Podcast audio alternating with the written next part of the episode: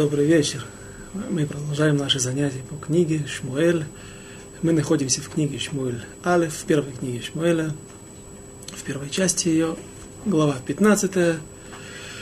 И сегодня мы заканчиваем 15 главу, которую можно назвать «Падение царя Шауля», смещение его с престола и то, как он не смог справиться с, и не смог выполнить заповедь уничтожения Амалека и последствия этого поведением, этого, его поступка, его отношения к заповеди мы пожинаем по сегодняшний день, плоды эти мы, к сожалению, знакомы нам до сегодняшнего дня. И, может быть, успеем сегодня начать 16 главу о том, как в, в, в нашей истории появляется впервые царь Давид. Мы остановились посередине 15 главы на прошлом уроке. Как раз объяснили один из мехалхим, одно из, один из вариантов развития событий, в том, как, как же можно объяснить падение царя Шауля, тот проступок, который он совершил, и одно из основных э, один момент при, э, привлек наше особое внимание, это то, что когда царь Шауль оправдывается перед пророком Шмуэлем, мы видим из его слов, что он абсолютно уверен в том, что он выполняет, выполнил заповедь, которую на него, которая обязывает его Тора, заповедь, которую обязал его добавление от себя пророк Шмуэль. И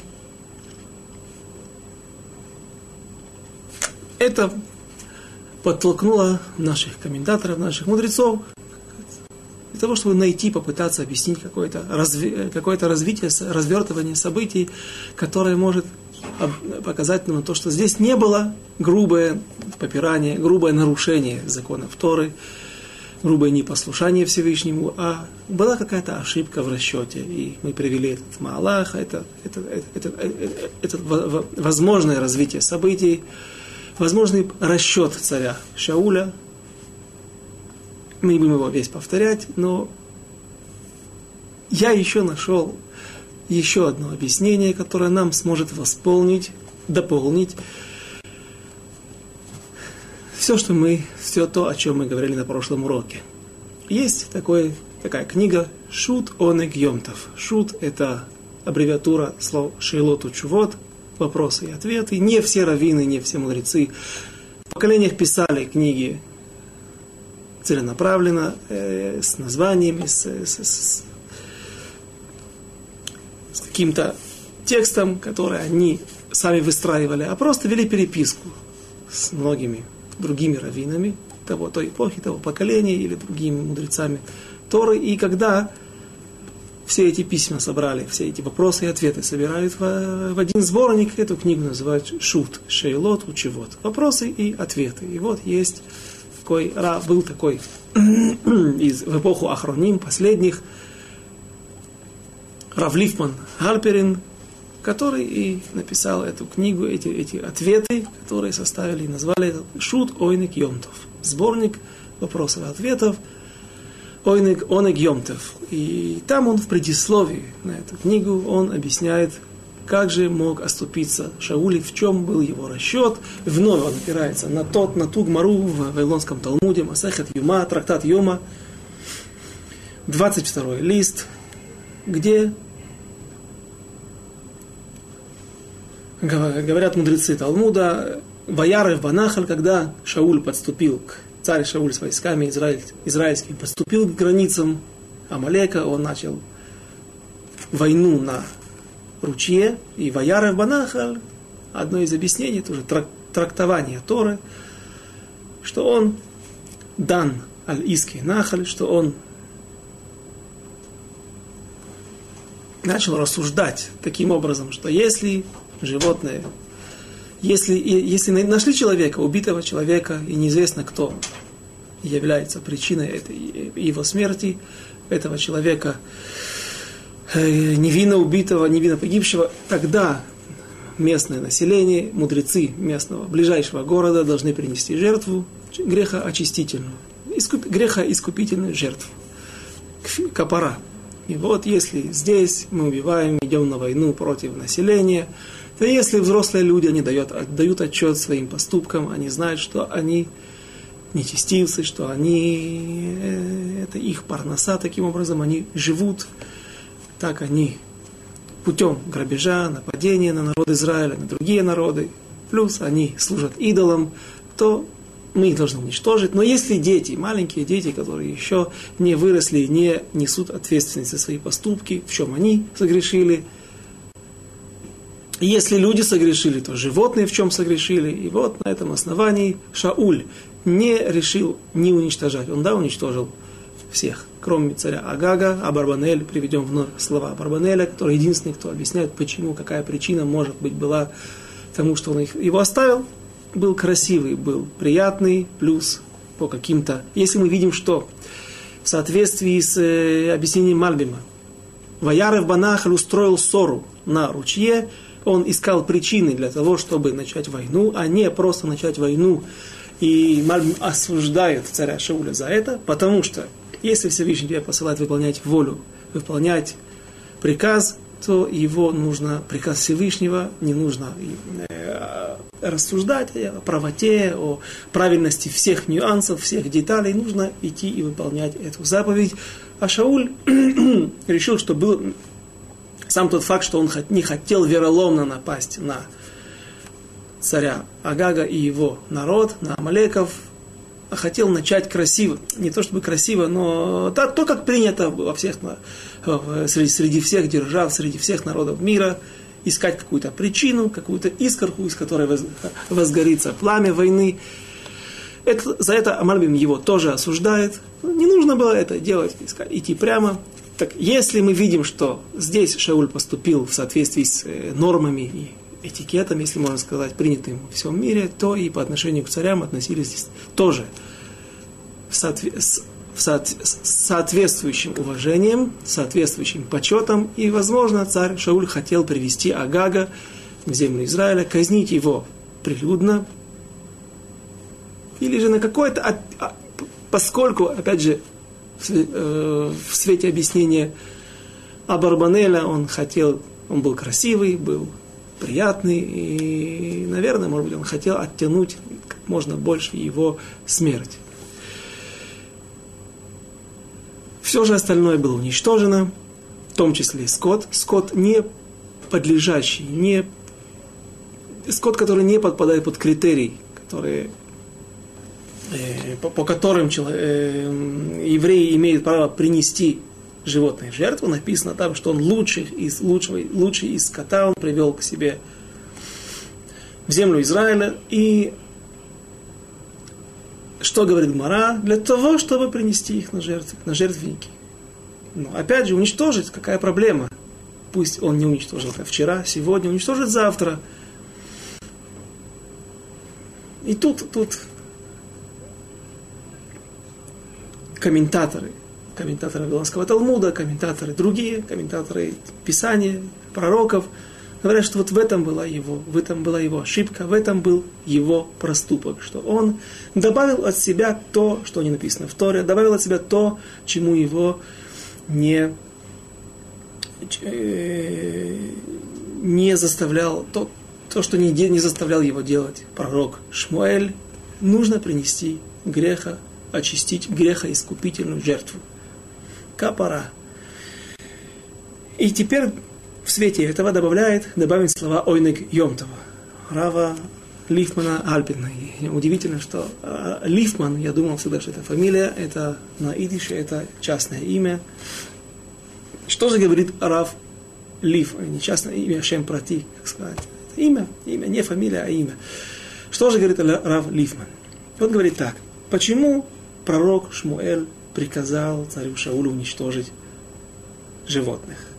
Потому что в Торе написано Тимхе эдзех Рамалек. Уничтожь напоминание, упоминание, любая память о Амалеке. Теперь, если мы возьмем какие-то купюры, которые нашли в шатре или в доме Амалека, нет в этом проблемы, потому что они никоим образом не могут напомнить нам потом, что вот эти доллары, они принадлежат Амалеку.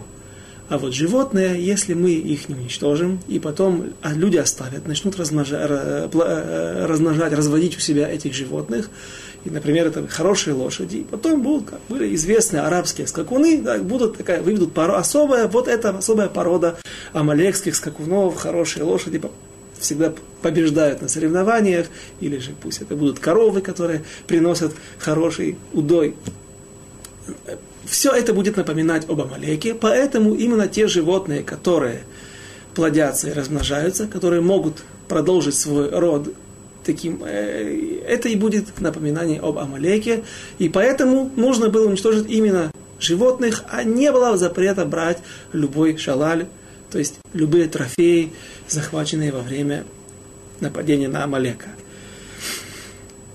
Что же сделал Шауль по объяснению Оник Йомтова? Рав Лифна Альперина. Он говорит так. Шауль оставил животных, оставил Агага. Зачем он оставил Агага? Именно одного Амалека.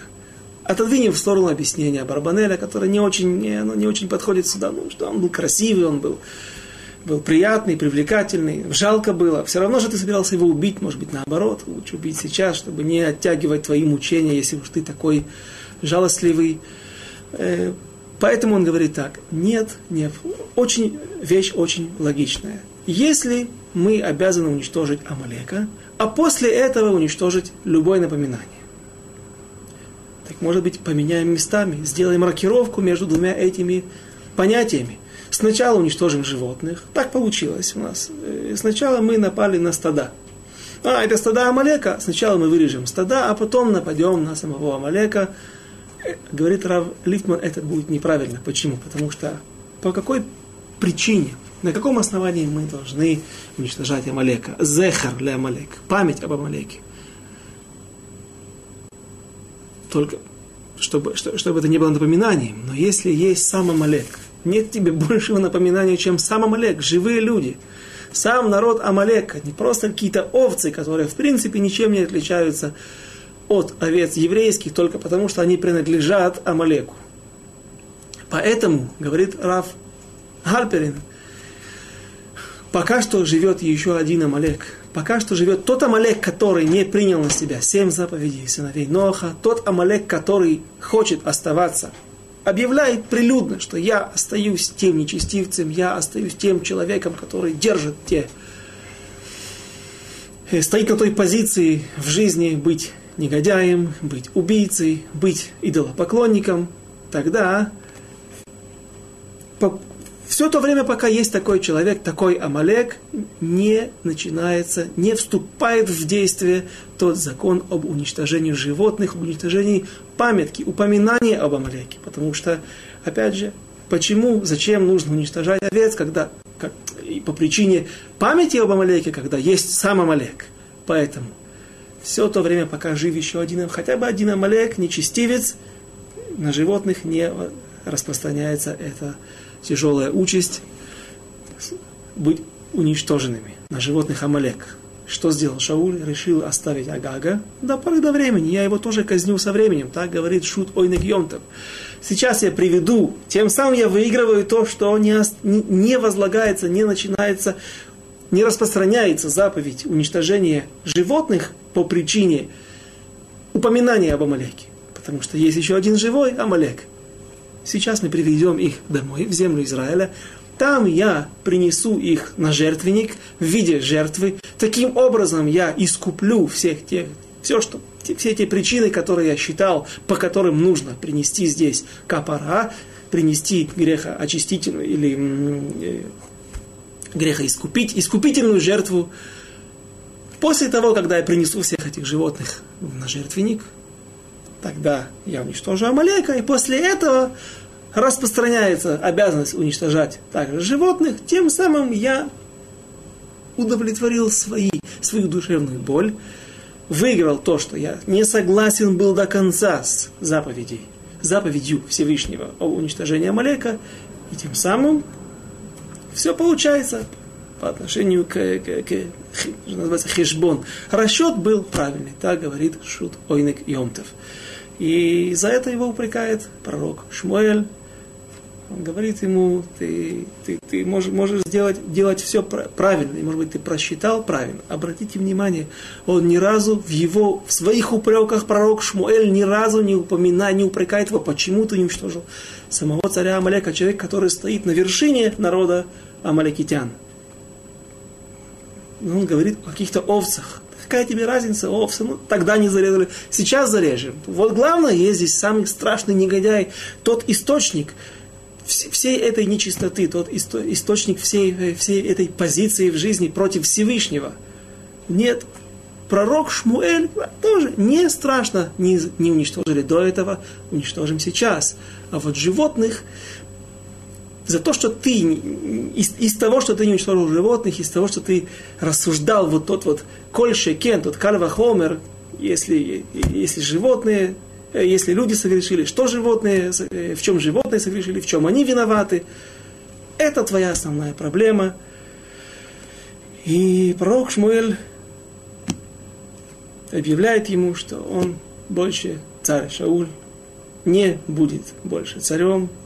В ближайшее время Всевышний сместит его с престола и передаст престол, царский престол над народом, народа Израиля в руки другого человека, более достойного. Прочитаем теперь нашу главу. И я думаю, мне кажется, мы остановились где-то на стихе 23. Хав Гимель. Хавдалит, 24. Ваямер Шауль Эль Шмуэль Хатати Киаварти. Теперь он признает. Наконец-то, после третьего упрека Шауль начинает понимать, что он действительно согрешил, в чем была его проблема. Расчет был вновь и вновь, я прошу прощения, что так долго остановился, вновь нам нужно обратить внимание, что несмотря на то, что всем нам известно, большинству известно, что благодаря, в кавычках, благодаря царю Шаулю, из-за того, что он не уничтожил вовремя пророка, э, царя Агага, царя Амаликитян, Агаг пришел в ту ночь на свою наложницу, на свою рабыню, и, по-видимому, его держали со всеми царскими почестями. Не держали его в кандалах, в каком-то сыром погребе, в какой-то яме, а дали ему возможность даже жить э, вместе со своей наложницей, со своей женой. И известно, что его жена забеременела в ту ночь, и осталось его семя в этом мире от нее. От этой связи родился сын, и внук, сыном этого сына был тот знаменитый Аман, событие, которое мы а, э, переживаем каждый год во время Пурима. И как здесь царь Шауль, который был из колена Бениамина, он сделал свой, он сделал проступок, то там, в события пуримские, уже далеко от этих мест, уже в изгнании, в Парасе, в Иране, в Персии, потомки царя Шауля из колена Беньямина, Мордыхай и Эстер, они были из колена Беньямина, они исправляют нарушение царя Шауля и воюют и уничтожают. Опять же, теперь уже тяжело уничтожить все, семя Амалека, но они исправляют то, что сделал царь Шауль, и интересная вещь написана там, в 9 главе, в Мегелат Эстер, в, э, в свитке Эстер написано так, что когда евреи воевали после того, как наконец-то были отменены те страшные кровавые грамоты о том, что, э, в которых было приказано уничтожить весь народ Израиля, евреи воевали на местах со, с, со своими врагами, теми антисемитами, персидскими антисемитами, которые жили в то время в Иране и во всей Персидской империи. Написано, что было уничтожено несколько тысяч человек. Но в Шушан-Абира, в столице, в городе Шушан, где была Эстер, где был Мордыхай, где был царь Хашвирош, там было уничтожено 500 человек. Так вот, Таргум говорит, Таргум, перевод Ункилоса, или, или, я не помню кто, может быть, Торгум Ярушалми, перевод на арамейский язык, говорит, что все они были амаликитянами. Как они знали? Знали, евреи тогда знали, что это были амаликитяне, и написано, что и эти, в Шушан-Бера, в столице, в городе Шушан, погибли 500 человек от рук евреев, убыбиза лошалху ядам. И в их имущество не послали свою руку. То есть евреи исправляют то, что колено Бениамина, отпрыски царя, потомки колена, из колена Бениамина, они исправляют то, что когда-то их родственники из колена Бениамина, то, то, что он согрешил, в том, что он согрешил, что он взял, сохранил каких-то животных. Пусть некоторые комментаторы слишком крайни в своем, в своем осуждении царя Шауля, когда они говорят, что он просто позарился на добро. И поскольку мы знаем, что немного раз, много раз, не один раз мы упоминали во время наших уроков о том, что царь Шауль был один из самых мудрых людей в народе Израиля, знатоков Торы, с очень высоким духовным уровнем. Поэтому тяжело, э, тяжело осуждать его в таких простых проступках, когда он позарился на добро, захотел оставить в живых этих, живо, э, э, этих животных для того, чтобы обогатиться. Кроме того, мы учили слова Геморы, наших мудрецов из Вавилонского Талмуда, который говорит, что «Ваив кидем батлаим», что перед войной, на, перед походом на, на, на, на Маликитян, царь Шауль сосчитал всех бетлаим, ягнятами или овнами. Откуда были эти овны? Из, из закромов Родины, из загонов самого царя Шауля. То есть мы видим, он был настолько богатый человек, 200 тысяч ягнят оказалось у него 200 тысяч, 210 10 тысяч из колена Иуды. Это он мог позволить. Теперь же ему понадобился, понадобился скот Амалека. И поэтому мы много времени посвятили, почти два занятия, два с половиной занятия, для того, чтобы каким-то образом смягчить вину царя Шауля, объяснив, что ошибка была в расчете. Но эта ошибка ему слишком дорого стоила. Почему такой страшный приговор, такой страшный вердикт от Всевышнего? Всевышний отдаст, передаст твое, твой престол лучшему из народа Израиля. Прочитаем до конца несколько, еще, еще несколько строк и вспомним слова высказывания наших мудрецов. Шауль бейхат ве альтало, Давид бешнаим вело альтало. Царь Шауль согрешил один раз, и это стоило ему дорогой ценой, стоило ему тем, что он потерял все, в том числе жизнь. А царь Давид согрешил дважды, и это не стоило ему, не стоило ему так дорого. Он отвечал за это, он понес наказание, тяжелое наказание, но он остался царем Давидом, он остался тем человеком из книга Таилим, которая написана царем Давидом, она пронизывает всю жизнь народа, народа Израиля. Все молитвенники, все, все, все, все пронизано его песнями, его песнопением. Царь Давид остался светочем народа Израиля, то есть свечой, так как когда однажды он чуть не погиб от руки филистимлянина, брата Галиата, то народ Израиля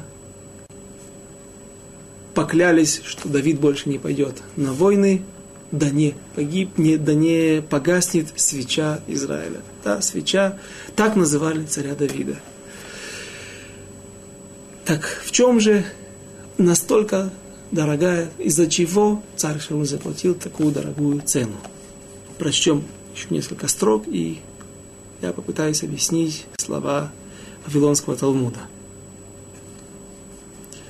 Мы начали 24 стих. Киавартит Пиашем, царь Шауль признает, что он а, нарушил приказание Всевышнего. В Эд Двореха, и вот твои слова отсюда также уточняют, что здесь было добавление от, несмотря на то, что в Торе не написано, что нужно уничтожать животных, царь Шауль от себя добавил, пророк Шмуэль добавил от себя здесь, «Вэд двореха ки это ам, ваишма бакулам, ибо я послушался народа и услышал, послушался их голоса».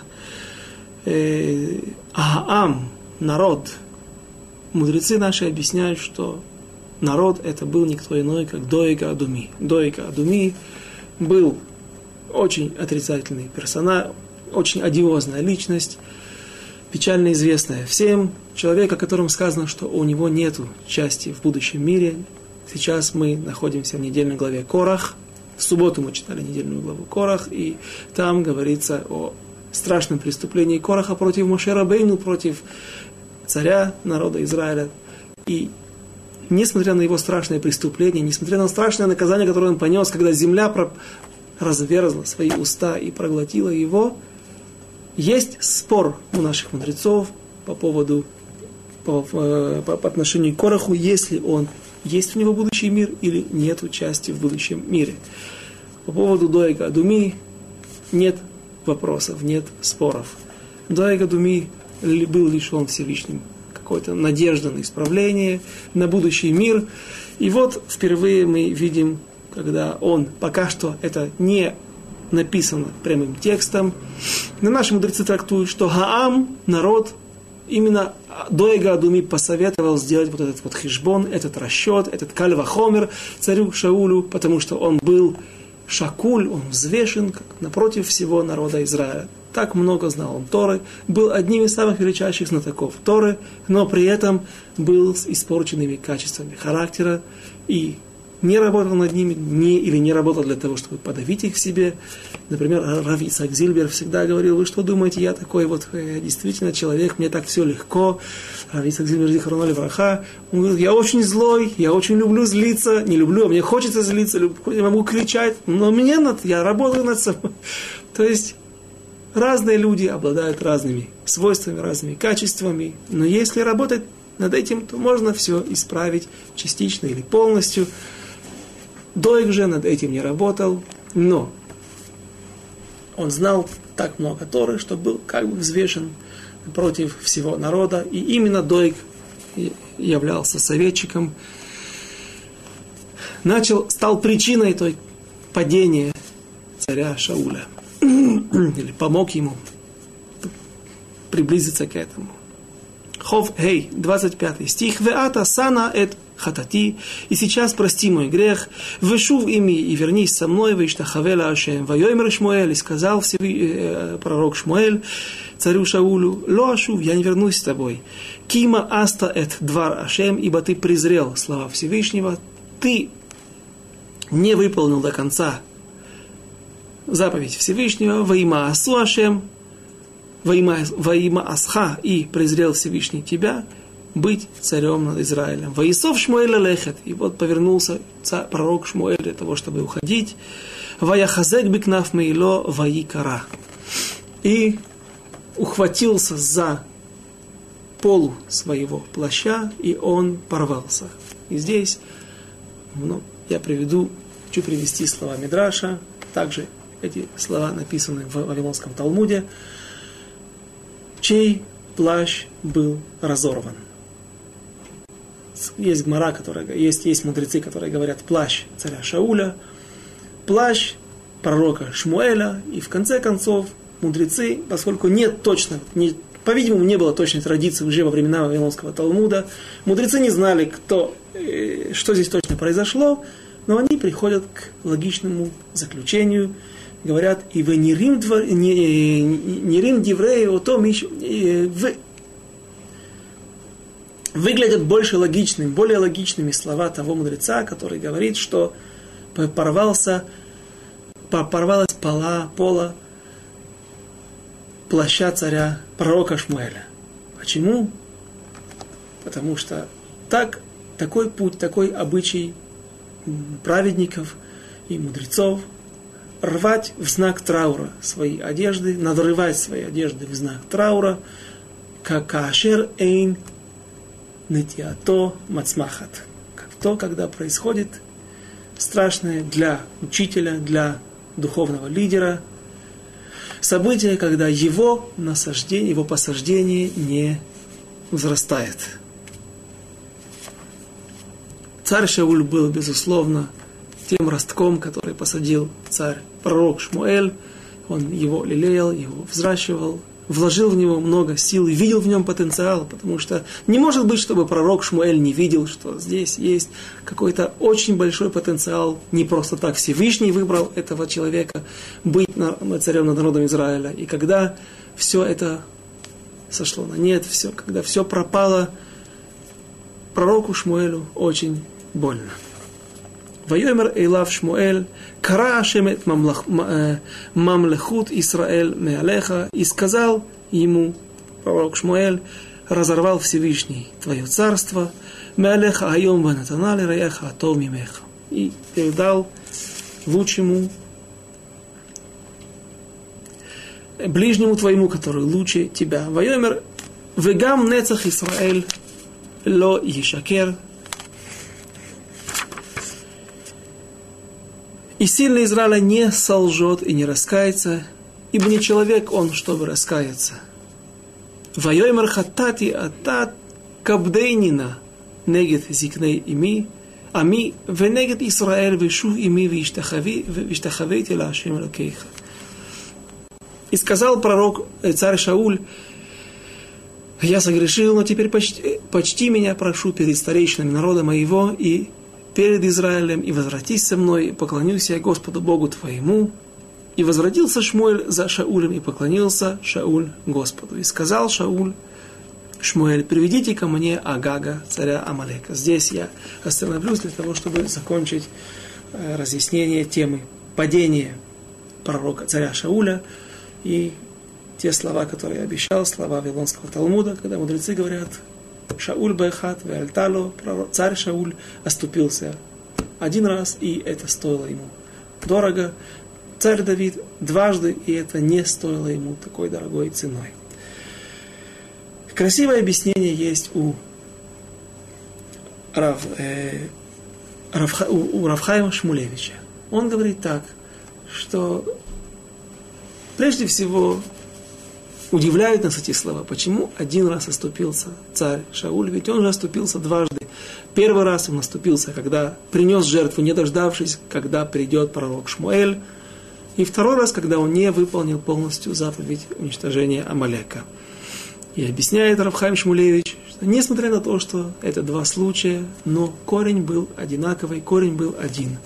Он оступился дважды, все по той же причине, что он находился, придерживался той позиции, когда он может установить себя как достойного оппонента, достойного соперника царю, э, самому, самому Всевышнему, когда он может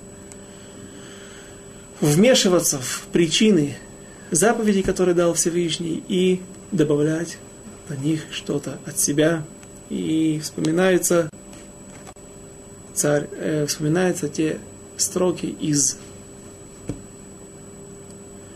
книги Берешит, из первой книги Хумаша, когда Всевышний обязывает, приказывает Аврааму Авину, чтобы он взял своего единственного сына и принес его в жертву на горе Мория. И наверняка были у Авраама Авину расчеты.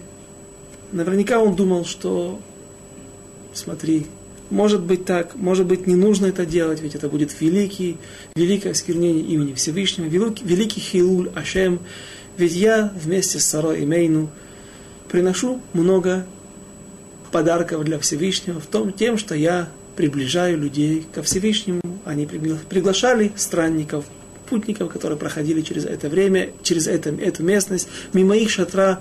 И когда они, эти странники, выходя из шатра, благодарили Авраама Вину за теплый прием. А он говорил Авраама Вину или Сарай Мейну обращалась к женщинам, благодарите не меня, а Всевышнего, тот, от которого все эти блага. И говорили люди, что за Всевышний, что за сила. Мы знаем башков, у нас есть в нашей стране один Бог, в другой провинции другой Бог.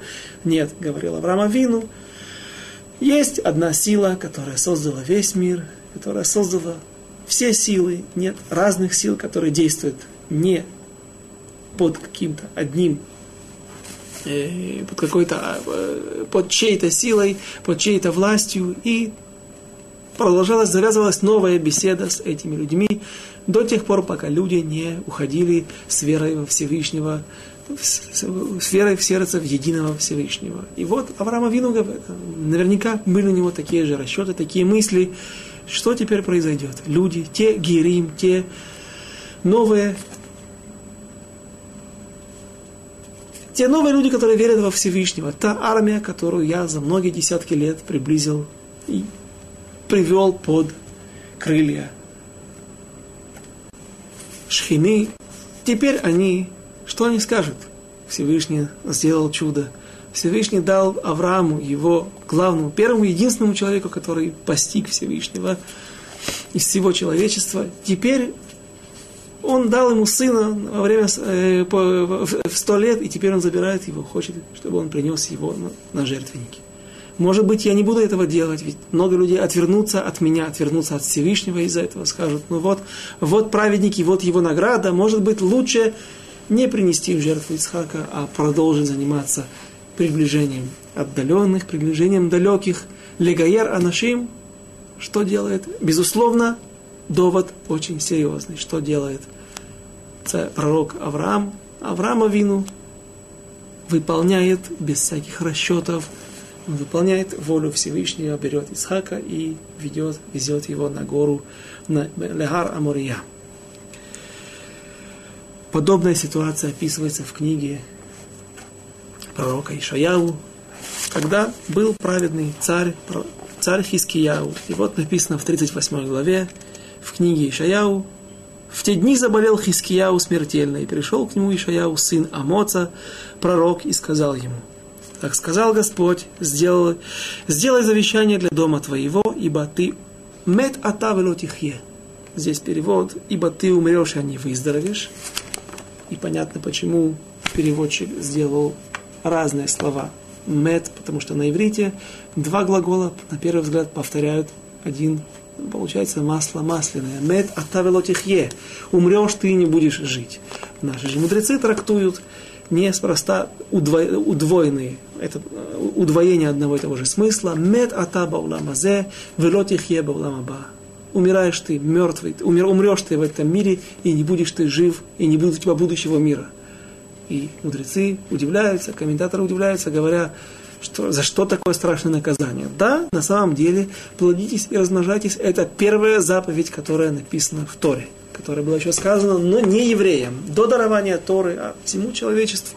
Плодитесь и размножайтесь. Но даже если она первая, она не важнее, чем все другие заповеди. Почему такое страшное наказание? Лишение будущего мира и объясняет наши комментаторы, все по тому же. Царь Хискияу путем пророческого дара, которым он обладал, он узнал о том, что сын, который у него родится, он станет нечестивцем. Поэтому он не хотел выполнять эту заповедь, плодиться и размножаться, и приходит Всевышний, посылает пророка Ишаяу, вот ты решил вмешаться все механизмы, которые я завел, которые я запустил в этом мире, ты пытаешься сделать свой пересчет, не выполнить какую-то заповедь Всевышнего, потому что у тебя есть какая-то информация, пусть и правдива, и так и было. Несмотря на то, что пророк Ишая дал ему свою дочку, два таких величайших пророка и два величайших э, праведника, ничего не получилось, пророчество сбылось. Но ты не имеешь права вмешиваться в пути Всевышнего, и за это ты понесешь страшное наказание. Если ты не свернешь с этого пути, царь Хискияу женился на дочке пророка Ишаяу, но об этом, когда мы будем изучать Ашем, книгу пророка Ишаяу. А теперь я думаю, что мы можем продолжить дальше когда мы разобрали так много, наверное, все равно нет конца этому, и можно еще глубже найти объяснение. Но нам нужно идти дальше, оставив тяжелую историю с пророком, с царем Шаулем, и прочтем следующие строки. Вайомер Шмуэль, Ламед Бет, 32, 32 стих – Ваемер Шмуэль, Егишу Агаг, Мелех Амалек. И сказал пророк Шмуэль, подведите ко мне Агага, царя Амалекитян, Ваейлех Эйлав Агаг Маданот, Ваемер Агаг Ахенсар Мар Амавет.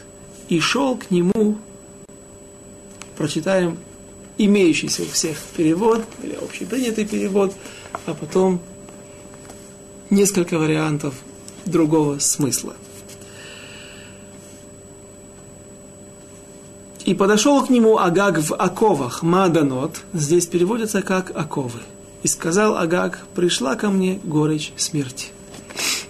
Очень принятое объяснение. простое объяснение, также объясняет Раши. Сар Мара Мавет, вот подошла ко мне, приблизилась ко мне горечь смерти. Наверное, глагол ласур не только удалиться, а также и приблизиться. Ласур – какое-то передвижение. Вот, приближается ко мне, приблизилась горечь Мар Амавет, горечь смерти. Но есть объяснение другое. И торгум, перевод на арамейский язык Раби, Йона, э, Раби Йонатана, он говорит так. Ва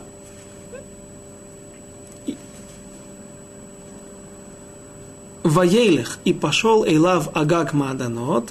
Мааданот, Маадан, каждый, кто живет в Израиле, у кого есть дети, он знает, что сладкие йогурты в магазине называются Мааданот. Маадан это что-то приятное, что-то сладкое. От слова Эден, Ган Эден, вещь, которая, безусловно, приятная, и которой все хотят туда попасть в свое вовремя, после 120. И вот Агак шел Мааданот, и Торгум Йонатан также говорит мефанка на иврите, на арамейском языке, на иврите слово мефунак, изнеженный, приятный, ему было хорошо. По какой же причине ему было хорошо?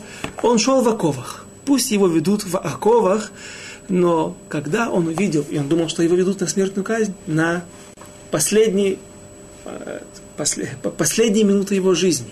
И вдруг, так объясняет Ральбаг, он видит, что его подводят к пророку. Безусловно, пророк Шмуэль имел вид необычайного человека, он не выглядел как обычный человек, а любой мог в нем видеть, увидеть что-то, что-то необычное, что-то очень высокое, возвышенное, что-то духовное.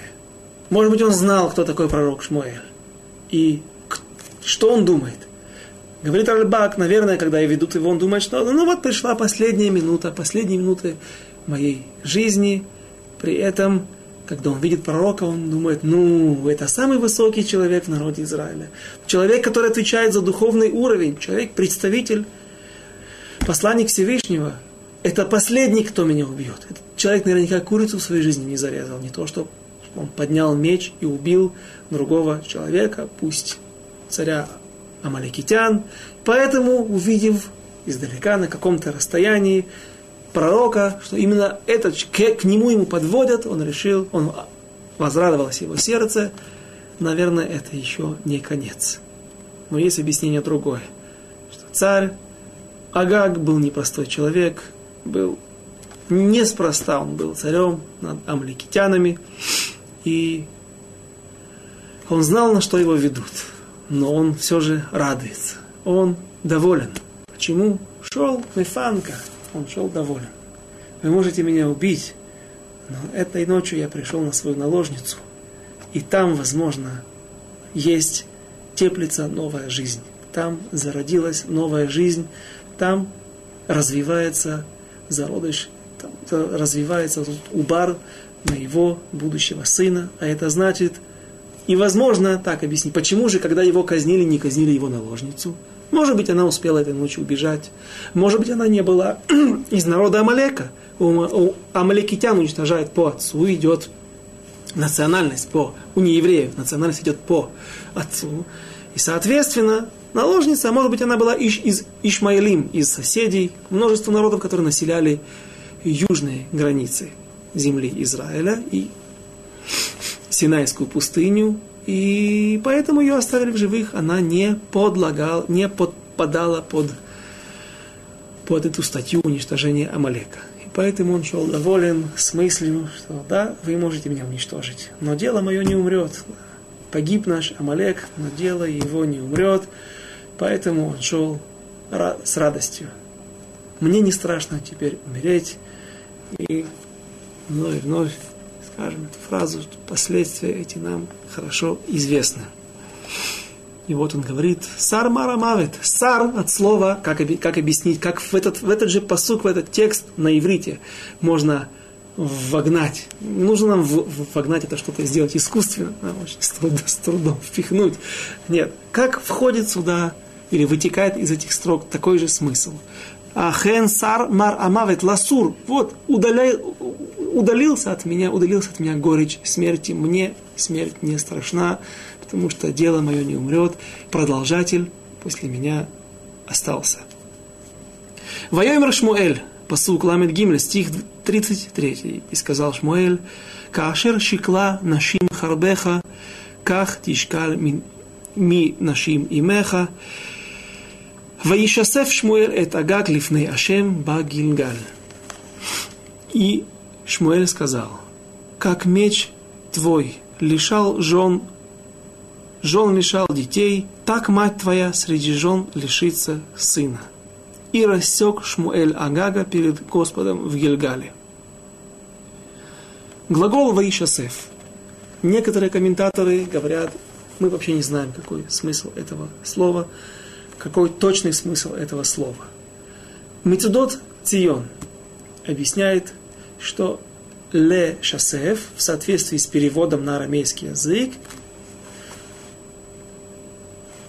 кажется, Рабионтон переводит, Рабионтон Бенузель переводит в, в, в, в шафах, шахав, э, у бока. Бока на иврите рассечь на две части.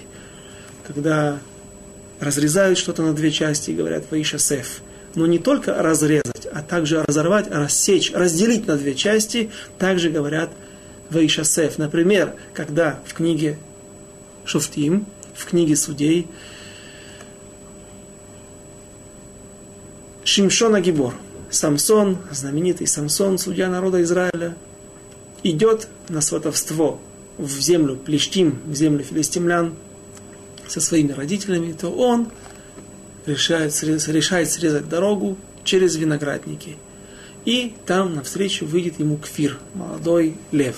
Что написано, что произошло с этим львом, что произошло, произошло прежде всего с Шимшоном, на него снизошел Дух Всевышнего, в Тицлах Руах Элоким, он стал, почувствовал в себе не, необычные силы, и когда лев на него напал, он ухватился за две челюсти, и написано «Ваишасеф». Он не разрезал, он не разорвал, а он просто разорвал его пасть. Голова осталась цельной, но когда льву разорвать пасть, раскрыл ее слишком далеко, слишком сильно в обратные стороны, разломал ему челюсть, отломал нижнюю челюсть от черепа, черепной коробки льва, там используется именно этот глагол «ваишасеф». Также, когда в будущем, мы увидим в ближайшем будущем, когда царь Давид будет находиться в пещере во время бегов э, от царя Шауля, царь Шауль зайдет в эту пещеру по своим делам, он попадает таким образом в руки царя Давида и его, Давида и его помощников – они говорят ему, ну вот смотри, разве это не знак, чтобы Всевышний дает тебе его в твои руки? Он твой преследователь.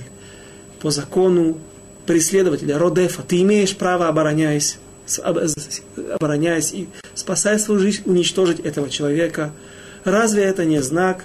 И написано «Ваишасеф Давид эт Анашав». И буквально разорвал Давид или Получается так, он сделал какой-то жест, возможно, он вынял меч и показал, сделал что-то очень решительное,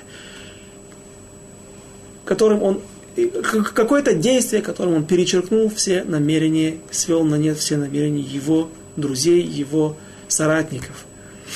То есть это какая-то мера, какой-то глагол, какое-то какое действие, которое показывает на окончательное при, при, прерывание, на, или это убийство льва, или это убийство, при, прекращение каких-то действий. Здесь же Ваишасеф Шауль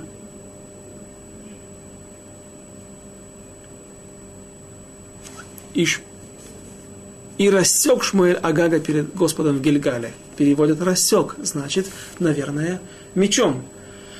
И так некоторые говорят, но, но нам нужно вспомнить, что есть спор в Вавилонском Талмуде, был ли пророк Шмуэль назиром или нет. И есть такое мнение, что он был назир, он был тот отшельник, который не имеет права многих вещей, не имеет права стричь свои волосы, не имеет права прикасаться к вину, даже косточкам виноградным, все то, что может еще забродить и стать причиной нового появления нового вина или какого-то алкоголя. И также нельзя назиру, отшельнику, лейтама, принимать туму. И если мы скажем, что царь Шауль рассек извините, пророк Шмуэль рассек царя Шауля мечом. Извините. Пророк Шмуэль рассек царя Агага, царя Амаликитян, то, безусловно, в этот момент наступила его смерть. И он является источником тумы, нечистоты, и она передается по мечу на того человека, который держит меч.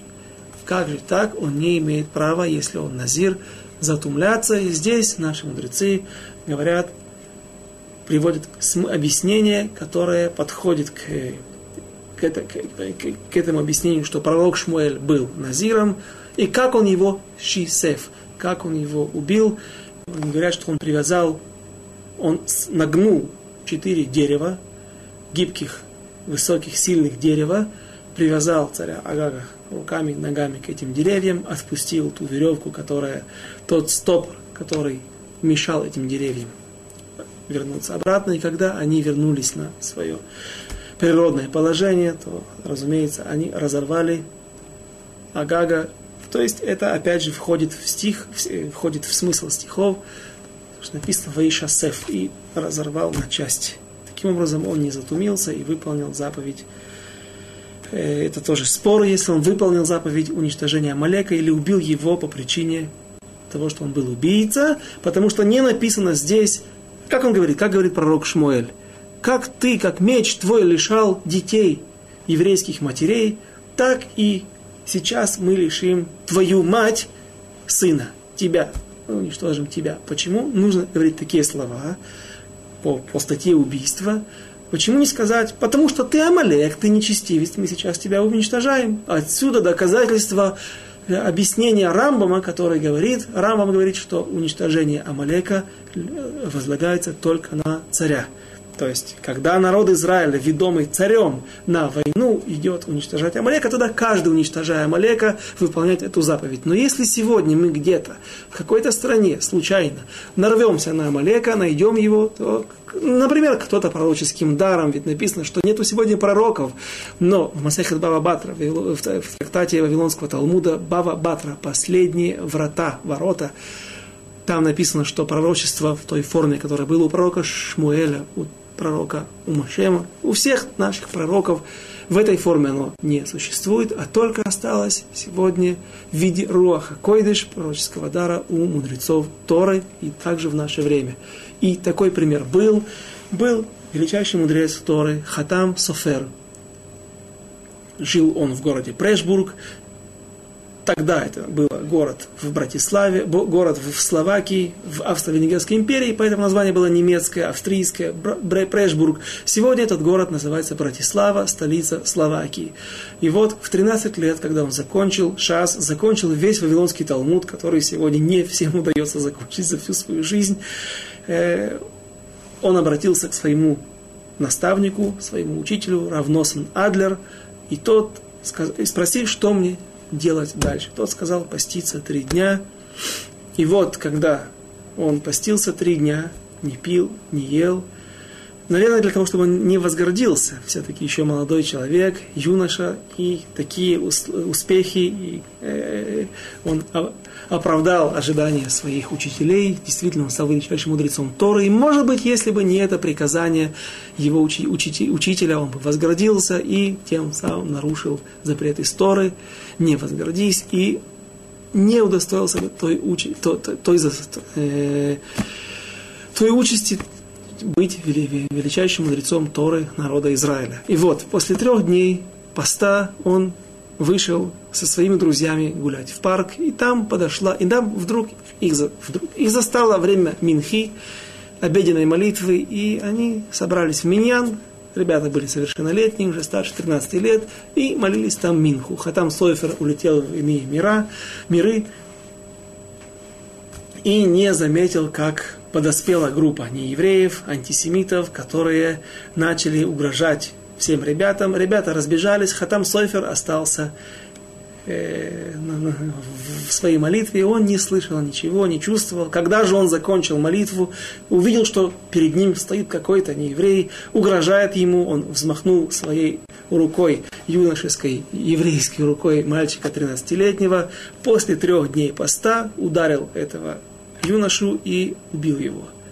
И когда он пришел домой, испуганный, прибежал и рассказал это своему наставнику Рав Носну Адлеру, о котором он был хасид, и говорили о нем, что в мир этот не с времен Бааль Това не спускалась такая высокая душа, такого высокого духовного уровня. Равносан Адлер сказал, что я вижу, что у тебя на, как бы, я читаю по твоему лицу, что ты Всевышний дал тебе в заслугу о том, что ты закончил шас, так корпел, так работал над тем, чтобы стать мудрецом, стремишься к этому, он удостоил тебя чести уничтожить Амалека. Но, в общем-то, сегодня, вновь я вернусь, откуда мы, уж, э, э, откуда мы сделали этот небольшой экскурс.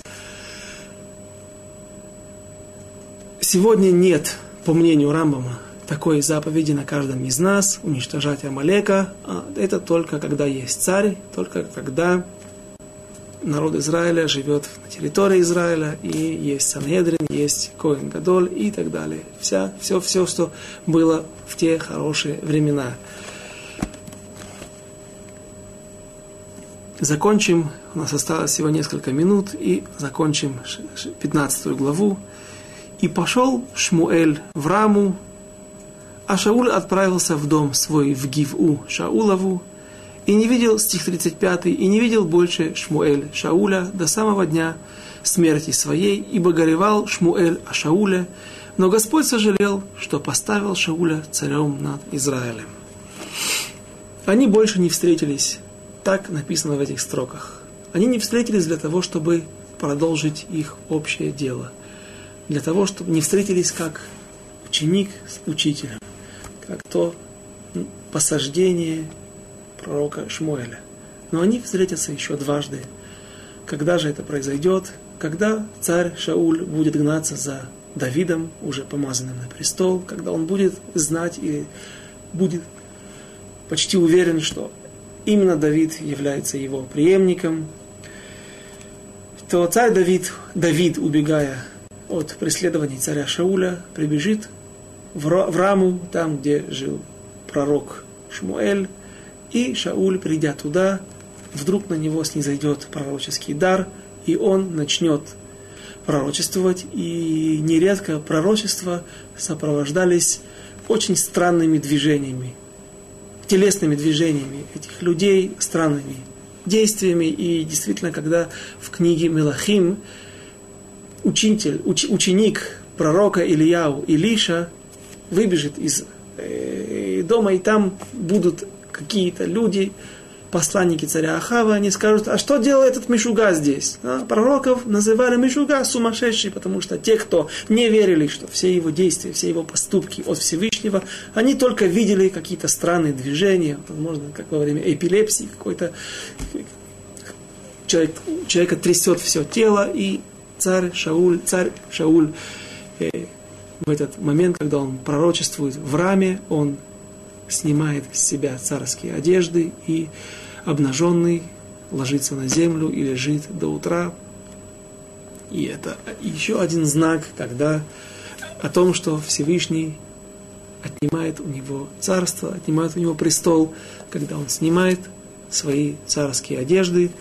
И второй раз они встретятся уже после смерти царя после смерти пророка Шмуэля, когда царь Шауль, несмотря на то, что он уничтожит всех, почти всех, знахарей, колдунов, и в этом он очень сможет добиться высокого, хорошего результата, потому что только одна колдунья останется в земле Израиля.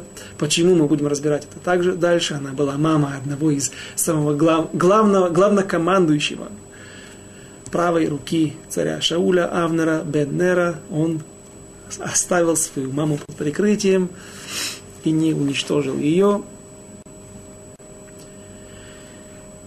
И что делала эта, эта женщина? Она устраивала, сегодня это называют, когда вызывают духи усопших, сеанс спиритизма. И тогда Шауль еще раз встретится с пророком Шмуэлем.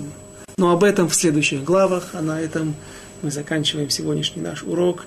И Байзрат Ашем, на следующем уроке мы начинаем 16 главу та глава, в которой мы узнаем о начале карьеры, скажем, о начале восхождения звезды царя Давида и непростого его пути, и той истории, которые, тех историй, которые предшествовали тяжелой судьбе, по крайней мере, детства и юношества царя Давида. И наше время подошло к концу. До свидания, до следующих встреч.